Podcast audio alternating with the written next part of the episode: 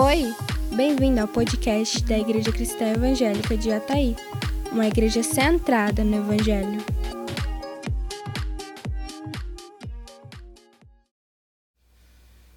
Por favor, abra sua Bíblia em Mateus capítulo 5, versículos 5 a 7. Mateus capítulo 5, versículos 5 a 7. Esse é o terceiro episódio da nossa série O Sermão Montanhoso, ou o Sermão do Monarca. Terceiro episódio. Diz assim o texto da palavra de Deus: Bem-aventurados os mansos, porque herdarão a terra. Bem-aventurados que têm fome e sede de justiça, porque serão fartos. Bem-aventurados misericordiosos, porque alcançarão misericórdia. Esse é o nosso texto dessa noite. Eu quero começar falando de um vídeo que ficou bem famoso nas redes sociais, muito famoso. Todo mundo viu. O atacante da seleção portuguesa, o Cristiano Ronaldo, foi dar uma entrevista na Eurocopa. E aí, quando ele chegou na entrevista, ele viu duas garrafas de Coca-Cola assim, na frente dele. Aí ele pega as duas garrafas de Coca-Cola e coloca para o lado, meio desprezando a garrafa de Coca-Cola, pegando uma garrafa d'água e dizendo: água? A questão é que a Coca-Cola era pra, patrocinadora da competição.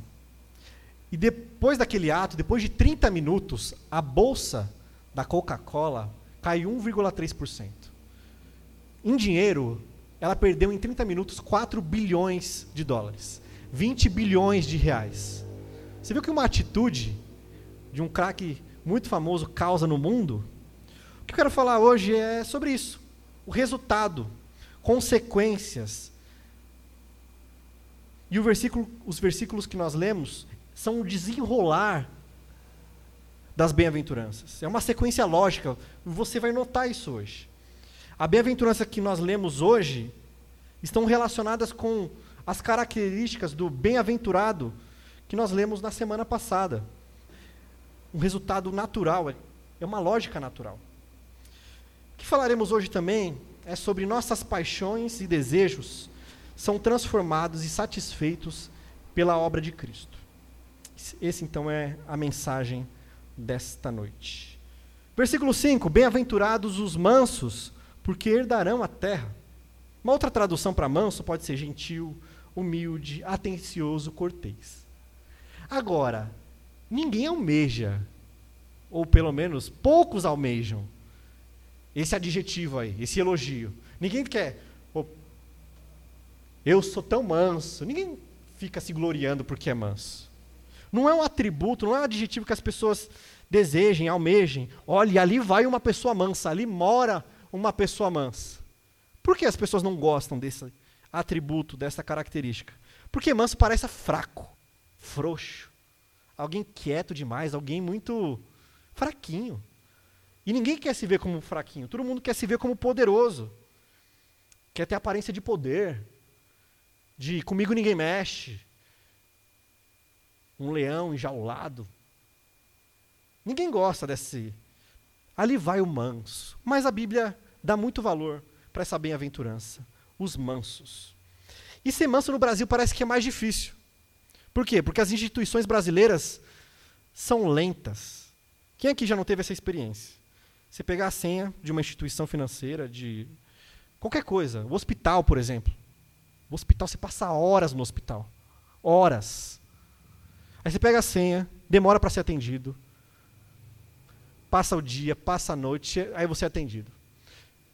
Quando você é atendido, o atendente diz: A gente não vai conseguir resolver o seu problema hoje. Você vai ter que vir semana que vem. Parece que para resolver as coisas no Brasil você tem que ser, não é manso não, é bravo. Você vai resolver isso aqui agora. No hospital parece que você tem que fazer barraco para as pessoas te atenderem. Olha, a pessoa está morrendo. Atende ela. Parece que ser manso no Brasil é mais difícil. Quem aqui já não passou por isso no correio, no banco, no INSS, no Detran, no cartório, no hospital? Eu lembro que quando eu peguei Covid ano passado, eu fiquei das 10 da manhã, 9 da manhã, até as 11 da noite para ser atendido. Como é que você fica manso num país como esse? Agora, pior do que você ir na instituição é você tentar ligar. Vou cancelar meu plano aqui de internet. Vou cancelar meu chip de celular. Você liga? Por favor, eu quero fazer isso. O atendente diz o que para você? Nossa, nós temos uma promoção maravilhosa para você. Não, eu quero, eu liguei para cancelar. Tá bom, cinco minutos, passa 15. Então, eu vi agora que saiu uma promoção especial para você. Não, eu quero cancelar. Tá ok, mais cinco minutos, demora mais 15 minutos. Isso se desenrola. Daqui a uma hora e meia você consegue cancelar a sua conta de celular. Haja mansidão. Como dá para ser, pastor? Manso no Brasil? Não dá. Uma cultura dessa, manso só se dá mal. Manso é fraco, é frouxo. Mas manso não é o mesmo que frouxo. Introvertido, quieto. A gente tem essa percepção, parece que manso é alguém muito tranquilo, quieto. Assim, não gosta de briga. Os mártires foram as pessoas mais mansas dessa terra, torturados por Cristo. Mas elas jamais foram frouxas, débeis, nunca. Jamais. Olhe para Jesus. Mateus capítulo 21, versículo 12 a 13.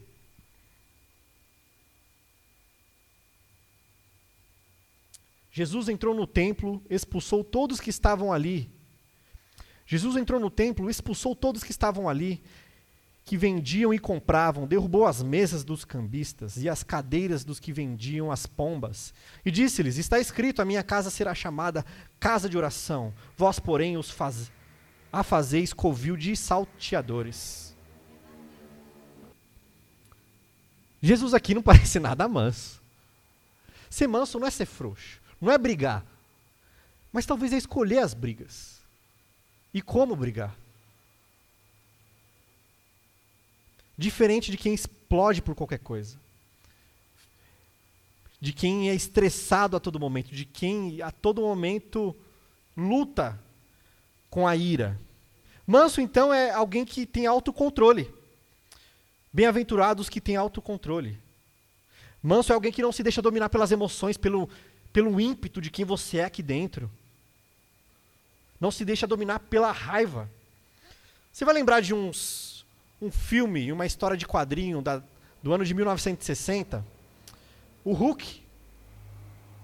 Isso aqui todo mundo lembra, eu não estou falando só com jovens agora, todo mundo lembra desse cara. Teve até série de TV, um homem que se pintava todo de verde e ficava fortão. E qual que é a história do Hulk? Ele tomou, foi exposto à radiação gama e mudou todo o corpo dele. E quando ele ficava bravo, quando ele não tinha autocontrole, ele virava um bicho, uma fera virava o Hulk. O Hulk de hoje é muito grande e muito forte. E ele joga carro para um lado, e ele, e ele pode machucar as pessoas. Porque ele está descontrolado. Quem não é manso machuca as pessoas. Quem não é manso fere as pessoas. Com palavras, com atitudes. E, e os extremos são com a própria violência. Machucam os outros. E estão descontroladas, assim como o Hulk. Não conseguem controlar o ímpeto. É descontrole. E por que eu disse então que o sermão é consequências? Eu usei até a ilustração aqui no começo do, da atitude do Cristiano Ronaldo. Porque o que está antes e o que está depois aí dos mansos? Olha na sua Bíblia. Aqueles que choram vêm antes, e os que têm fome e sede de justiça vêm depois. Aqueles que têm consciência da sua falência moral, choram por causa da sua falência moral, e sabem que não podem salvar a si mesmo.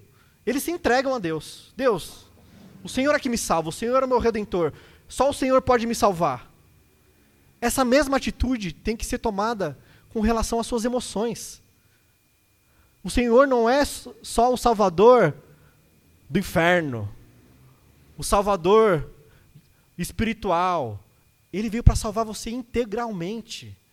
Aquele que entrega a salvação nas mãos de Deus deve entregar suas emoções diante de Deus. Por isso que é uma sequência tão bonita. Entregar-se, chorar, clamar pelo pecado, dizer: Senhor, eu sou pecador, eu não consigo salvar mim mesmo. Você devia andar por pranto e também dizer: Senhor, eu não consigo lidar comigo mesmo.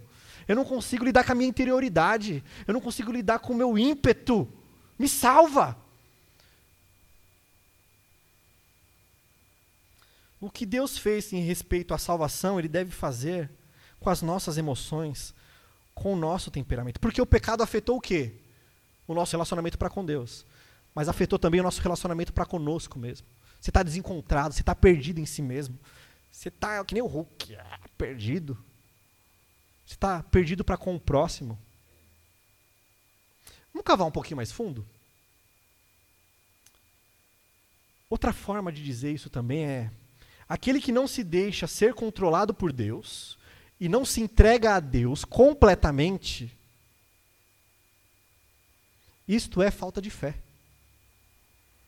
Quem só se entrega na salvação, na espiritualidade, ah, estou entregue a Deus, mas não entrega suas emoções a Deus, não tem fé. É falta de fé. Você já percebeu isso?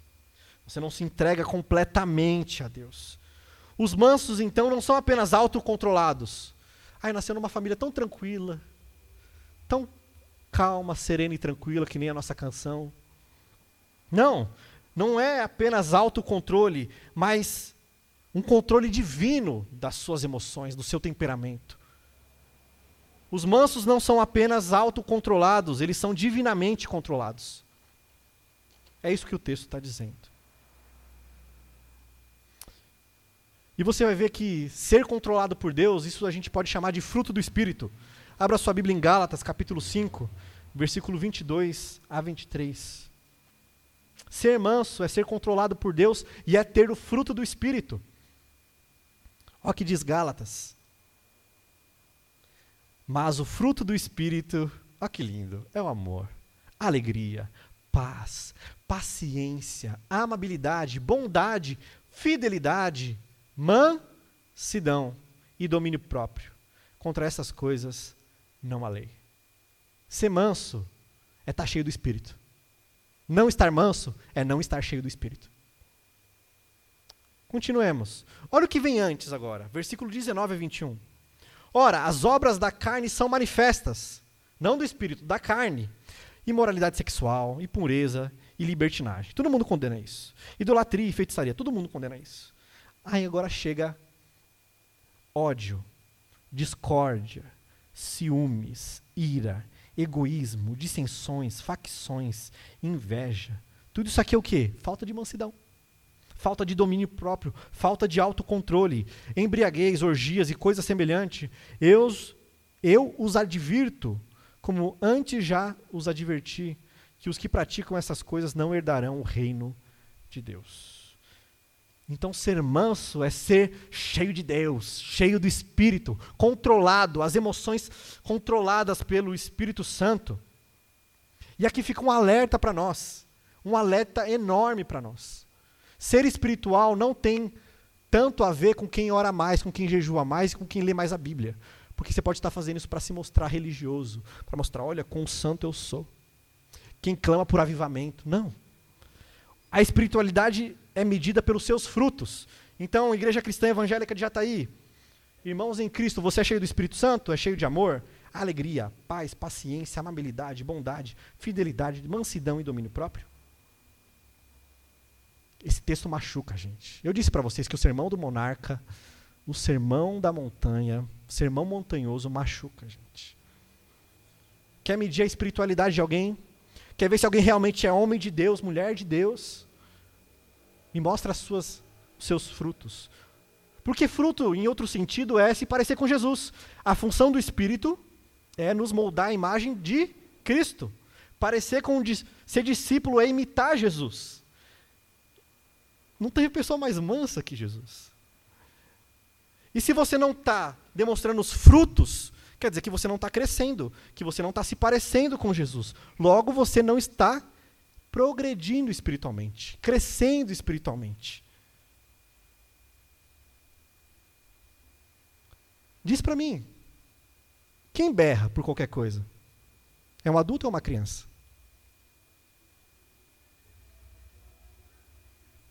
Quem? Quem se joga no chão e fala: é, não, não quero, não quero, meu, meu. É um adulto ou é uma criança? Não dê desculpas sobre as suas emoções. Não dê desculpas. o texto diz que aqueles que são cheios do Espírito, que aqueles que são bem-aventurados, eles devem ser mansos. No entanto, as palavras de Jesus aqui não exigem perfeição. E eu quero aliviar agora um peso para você, para nós. Estou incluído aqui. Quero aliviar um pouco o peso. A questão aqui é que se um espírito manso não estiver pelo menos imperfeitamente presente na sua vida, tem algo errado, tem algo que não bate. E o Timothy Keller vai dizer e vai dar uma luz para nós aqui. O fruto do espírito pode estar se desenvolvendo na sua vida, na vida de um cristão, sem que ele se dê conta disso. Até que um problema ou dificuldade apareçam, ele pensa: alguns anos atrás eu jamais seria tão paciente ou teria tanto autocontrole para enfrentar essa situação. Isso mostra que o fruto do Espírito está crescendo o tempo todo, pouco a pouco, sem ser notado. Eu acho que isso aqui alivia um pouco. A gente está crescendo. Com certeza, você cristão que não é tão manso, você diz: Nossa, mas uns anos atrás isso seria pior. É isso, graças a Deus. Deus está na sua vida, transformando você. Aleluia por causa disso. A salvação, ela toca assim, o meu reaproximar com Deus, mas me ajuda a me curar por dentro também. Então a mensagem para os não mansos é arrependa-se, tenha fé, entregue-se a Deus, chore como você chorou pelos seus pecados, pelas suas emoções. O Sermão do Monte é lindo demais. É muito lindo. Nós poderíamos falar muita coisa sobre mansidão, o Antigo Testamento, os grandes homens de Deus, mas vamos seguir. E o, os mansos herdam a terra. E eu fiquei pensando, por que eles herdam a terra? Du, duas posições. A primeira é porque ele sabe que briga ele vai entrar. E quem sabe que briga vai entrar, costuma ganhar a briga que entra. Ele não se mete em qualquer briguinha. Ele sabe, não, essa aqui eu tenho que entrar. Essa aqui é importante. Essa aqui eu não arredo o pé. E é por isso que ele herda, que ele sabe aonde pisar, o que fazer, na hora que fazer. Uma segunda característica, o segundo ponto é que, mesmo os, os mansos, às vezes,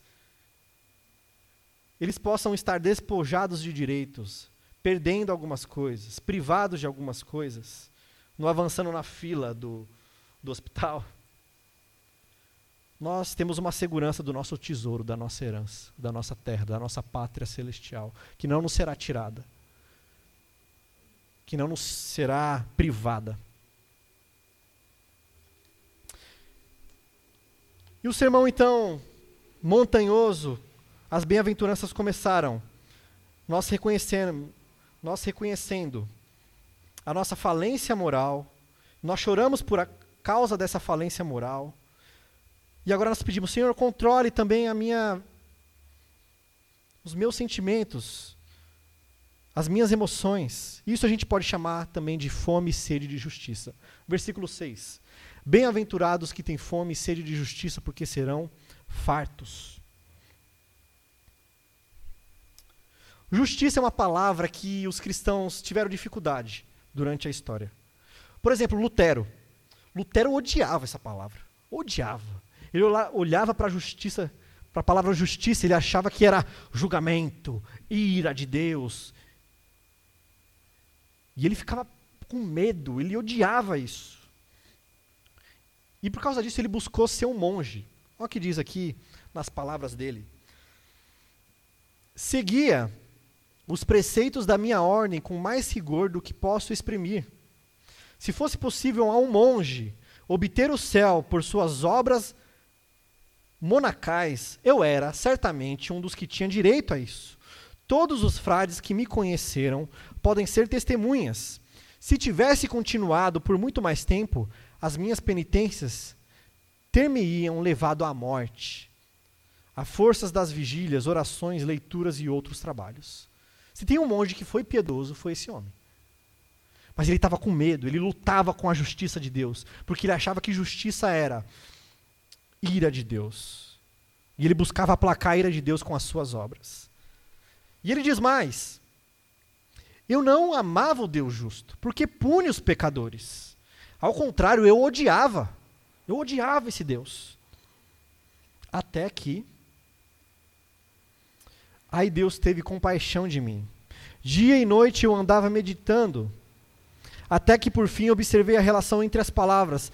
A justiça de Deus é nele revelada, como está escrito: o justo viverá pela fé.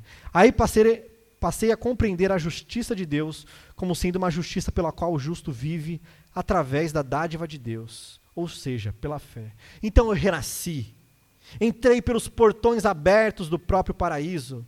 Aí toda a Escritura me mostrou uma face totalmente diferente.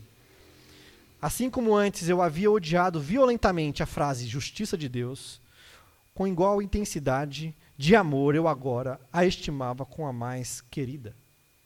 O que é justiça de Deus aqui, então? Que, como que funciona a doutrina da justificação? Nós já estudamos, mas eu quero resumir brevemente. A doutrina da justificação significa que a nossa justiça vem de outra pessoa. Vem de Cristo, não de você. Você não salva você mesmo. Você é incapaz de salvar a você mesmo. Você está perdido nos seus delitos e pecados. Suas obras não valem nada, estão manchadas pelo pecado. Então sua justiça vem de Cristo. E nós temos na justificação que nós chamamos de dupla imputação.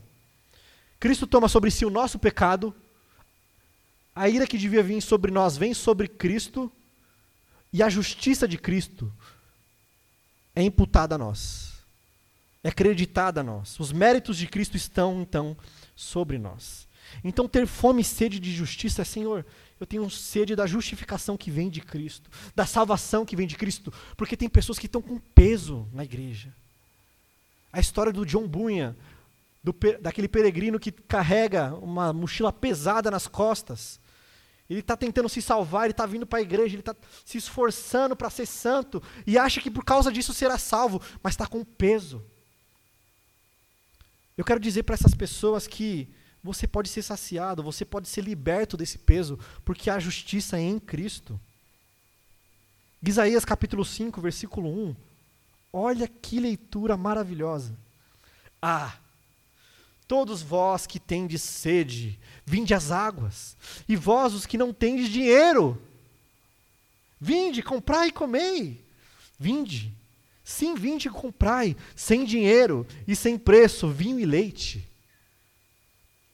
É de graça, é oferecido de graça. Então, aqueles que têm fome e sede de justiça podem ser saciados nesta noite. Mas justificação aqui, esse estar saciado na justiça de Deus é um ponto. Aqueles que já foram justificados agora têm outra sede, que nós chamamos de santificação. Aqueles que já comeram e beberam da justiça de Cristo têm outra sede, a sede de santificação. É uma sede de ser mantido em retidão. É uma sede de Deus, de intimidade, de, de estar junto de Deus. É fome de Deus de caminhar com Deus, juntinho dele. Se nós fomos salvos da culpa do pecado, fome de justiça é ser salvo do poder do pecado diariamente. E é por isso que a gente tem que pedir, Senhor, domina minhas emoções, domina minhas, meu corpo, domina tudo. A salvação por completo. Meu corpo e a minha alma. A grande pergunta é: qual é a tua fome? Qual é a tua sede? Essa é a pergunta que não quer calar. Eu quero voltar a falar sobre crianças. São as crianças que não gostam de boa alimentação. São as pessoas que não amam a Jesus, que não gostam da santidade. E esse aqui, então, ter fome e sede de santificação, é uma evidência também da sua conversão. Aquele que não odeia o pecado que amava, provavelmente nunca nasceu de novo. Aquele que não se afasta do pecado, do pecado que era natural, que não se afasta disso, provavelmente, ou certamente, não nasceu de novo. Não desfruta dessa fome, porque quem nasceu de novo tem fome de estar com Deus, de santidade. E o texto continua, versículo 7. Bem-aventurados os misericordiosos, porque alcançarão misericórdia. Eu, quando comecei a ler esse texto, eu comecei a imaginar umas coisas estranhas. Eu falei, já pensou se o texto estivesse escrito desta forma?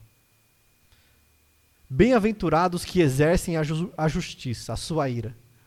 Como é que o mundo estava? Não sobrava um. Ia estar tá um caos. Graças a Deus o texto está bem-aventurados misericordiosos. E eu quero ir por dois caminhos. Eu quero falar sobre dois modelos de misericórdia aqui. Vamos lembrar então, juntos? Nós falamos do cidadão do reino, o discípulo de Jesus. Ele se vê falido. Ele vê que as suas obras não. Ele se vê falido. Ele chora por causa disso. Ele clama a Deus, Senhor, me salva. Ele bate no peito. Ele fala, Senhor, me salva. E ele é saciado pela justiça de Cristo. E ele então ele quer continuar em santidade, ele quer que Deus salva tudo. O meu mau humor, a minha boca, o meu corpo, tudo, minhas atitudes, me transforma por completo, me faz parecido com Jesus. Ele clama por salvação, ele clama por santificação. Então quando ele olha para isso, ele, ele vê o quê? Que ele é débil nisso, que ele é fraco em tudo isso que ele é fraco em obedecer, que ele é fraco em seguir tudo isso. Ser misericordioso é reconhecer a nossa própria feiura, a nossa própria debilidade, o nosso próprio pecado. Então nós nos compadecemos do outro que é feio como nós, débil como nós, fraco como nós. É reconhecer que a gente é feio e que o outro também é feinho. No entanto, porém, todavia, a verdade é que os homens eles protegem as suas feiuras. Os homens escondem suas feiuras com unhas e dentes, com sangue, suor e lágrimas. Ninguém quer ficar exposto e mostrar suas feiuras. Mas a questão é que ela luta pelas suas feiuras, pelas suas debilidades, os seus pecados, e condena o pecado do outro, e não é misericordioso com a feiura do outro. Pastor, por que você está usando tanta linguagem de feiura? Por que, por que essa expressão feiura? Porque quando o crente não é misericordioso, ele abafa, ele oculta, ele ofusca a beleza do Evangelho. É só por causa disso. Quando você não é misericordioso, você ofusca a beleza do Evangelho. Eu queria ilustrar isso com Mateus capítulo 18, versículo 23 a 34. Mateus capítulo 18, versículo 23 a 24. Isso aqui é uma parábola de Jesus. E para mim é uma das melhores. É uma das mais bem construídas. Olha a beleza dessa parábola. Por isso o reino dos céus é como um rei que desejava acertar suas contas com seus servos. Quando começou o acerto, foi trazido à sua presença um que lhe devia uma enorme quantidade de prata. Em outras traduções melhores, vai dizer 10 mil talentos.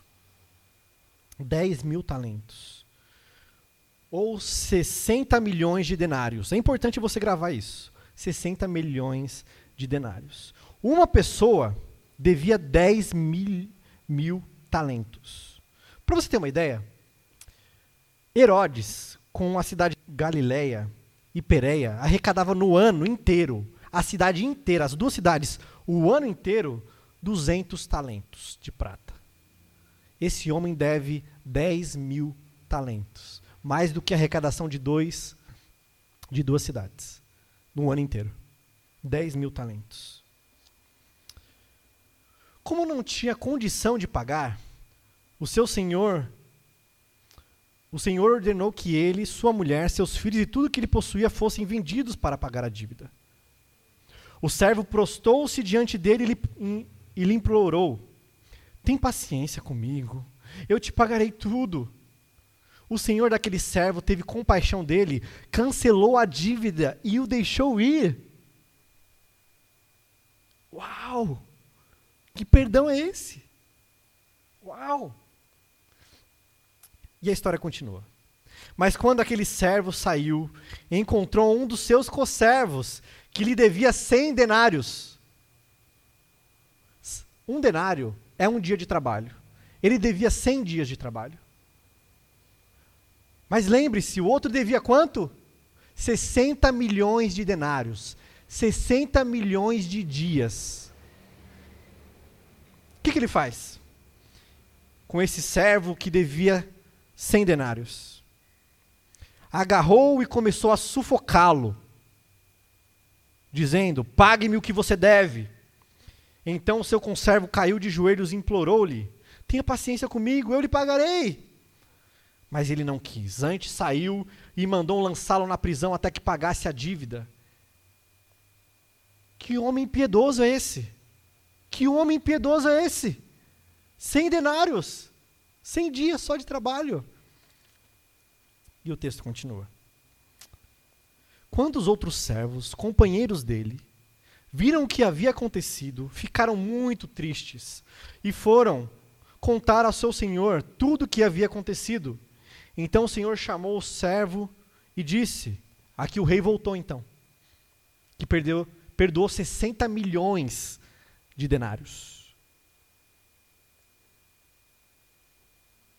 Servo mau, cancelei toda a sua dívida, porque você me implorou. Você não devia ter sido misericordioso com, do seu conservo, como eu tive de você?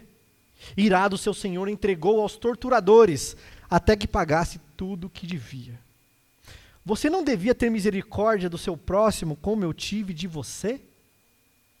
Uau, isso aqui é muito bonito. Essa parábola é incrível. Você é o que devia para o rei. Devia muito. Uma dívida impagável. Uma dívida absurda. Você tinha ofendido o rei do universo, Deus. E para você ver como que é caro, custou a vida do seu filho único, o sangue de Cristo. E você foi perdoado. Mas os cristãos têm dificuldade de perdoar o próximo. Ele quer condenar o próximo, quer dizer, ele quer ser honrado.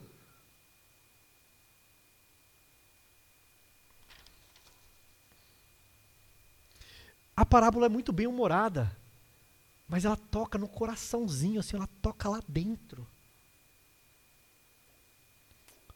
Como pode alguém que encontrou misericórdia não ser misericordioso? Essa é a pergunta para nós nesse versículo. Como pode? Quer misericórdia para si, mas não para o próximo? Lembre-se, ele é feio também, ele tem as suas debilidades também, ele tem os seus pecados também, mas ele parece que é santo quando ele olha para o outro. Que pensamento horrível esse aqui. Você não devia ter tido misericórdia do próximo como eu tive de você?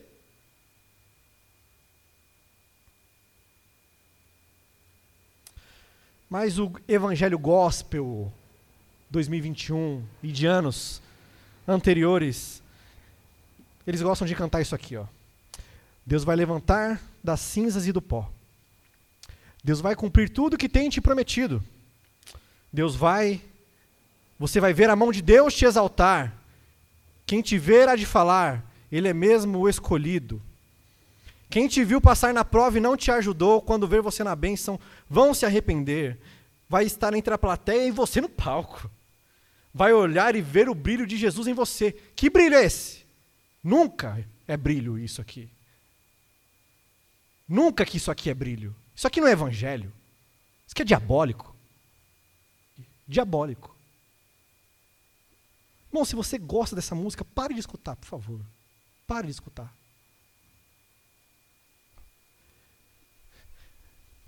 Esse texto fala o seguinte, esse, essa música. Aqueles que me humilharam vão ser rebaixados. Aqueles que me humilharam, Deus vai me honrar. Deus vai humilhar essa pessoa e essa pessoa vai ver como eu sou grande, como eu sou amada por Deus. Isso não é evangelho. Isso não é cristianismo. Isso é outra coisa.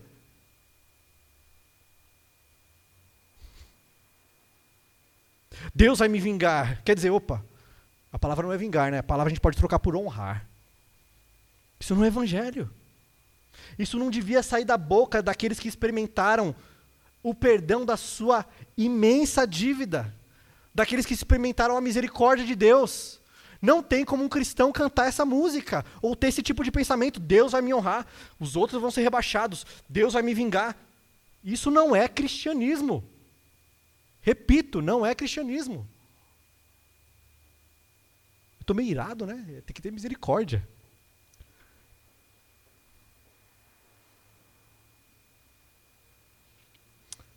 Ser misericordioso é ter compaixão pelos outros, pois eles também são pecadores como você. Amém? Amém?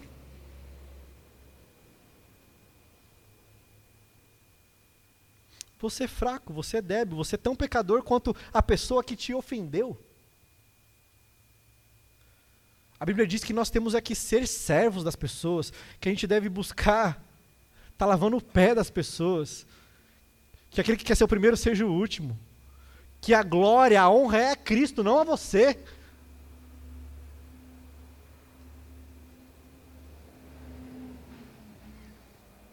Não ser misericordioso é ser um servo mau. Repetindo a frase do, do texto. Você não devia ter misericórdia do seu próximo como eu tive de você?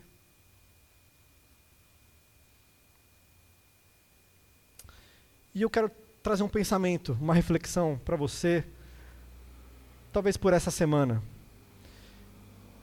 Não é meio difícil ser duro com os outros?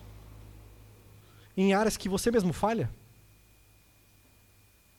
Não é duro isso? Não é estranho isso?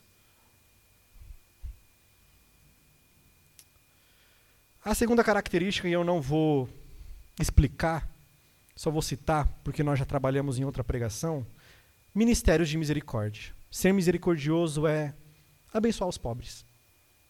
Porque Deus, sendo rico, se fez pobre para que nos, nós nos tornássemos ricos. É isso é nós exercermos misericórdia, assim como Deus teve misericórdia para conosco. Nossa conclusão, e eu quero que você se atente muito ao que eu vou dizer agora. Eu podia ter lido esse texto, essas bem-aventuranças, e trabalhado de outro jeito. Que eu vou ler agora para vocês, eu vou citar para vocês, mas esse jeito aqui não é cristianismo, não é evangelho. Podia ter vindo aqui dito o seguinte: Controle suas emoções, ou você vai se dar mal. Melhor, mantenha as aparências. Mantenha as aparências. Com todo mundo é. Como é precioso, irmão, estarmos junto a ti. Passou o culto. É. Irai-vos e não pequeis. Mantenha as aparências. Casamento perfeito. Você é uma pessoa super controlada. Misericordiosa. Cheia de amor. Mas mantenha as aparências. No, tem a historinha, todo mundo conhece a historinha. Estava acontecendo a celebração fúnebre de um homem, família reunida, e o pastor, o padre, começou a falar: esse homem tão generoso, gente boa, amável, nossa, um amor com sua família. Aí a filha dele deu uns passos, olhou assim dentro para ver se era mesmo o pai dela.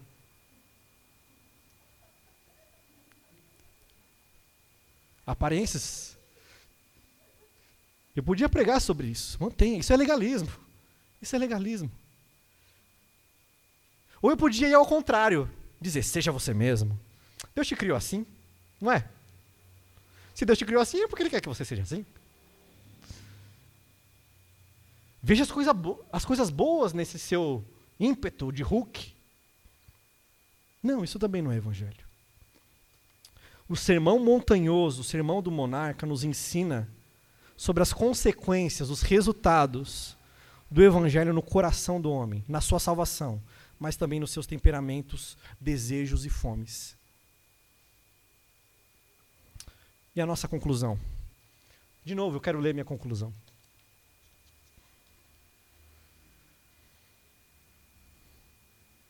Os que choram são consolados por quê? Porque Cristo chorou sem consolo algum na cruz. Você só é consolado porque o Filho de Deus foi abandonado. Por que, que nós herdamos a terra? Porque os mansos herdam a terra. Porque Cristo foi manso perante seus tosquiadores. Quando ele estava sendo chicoteado com aquela zorrádia, com ossos, com pregos, com bolas de ferro, ele não deu um pio. Quando as pessoas gritavam, salva-te mesmo! Ele ficou mudo, calado, manso e disse: Perdoa-os. Tem misericórdia, porque não sabem o que fazem. Porque nós somos plenamente satisfeitos, nós que temos fome e sede de justiça, porque na cruz Jesus disse: Estou com sede. O rei do universo estava com sede e não pôde beber. Deram vinagre para ele. Até sobre as suas roupas lançaram sorte. O rei do universo estava nu na cruz. Por que os bem-aventurados alcançam misericórdia e são misericordiosos? Porque Cristo sofreu o nosso julgamento. Com Cristo, Deus foi impiedoso, Deus o Pai foi impiedoso. É uma palavra ruim para Deus aqui, mas eu quero que você entenda. É que Deus lançou sua ira sobre seu filho. Toda a ira que era para vir sobre nós foi lançada sobre seu filho. Por isso que nós alcançamos misericórdia, porque ele foi despojado de qualquer misericórdia. A multidão que cantava: Hosana, salva-nos, Senhor, o Senhor é o rei, o Senhor é muito bom. A multidão. Alguns dias depois estava gritando: crucifica-os. Pilatos mandou crucificar Jesus. Os soldados perfuravam Jesus, colocavam coroas de espinhos em Jesus, machucavam Jesus. As pessoas ao redor da cruz diziam: salva-te mesmo, e cuspiam e blasfemavam. E ele foi despojado pelo próprio Pai, abandonado pelo próprio Pai.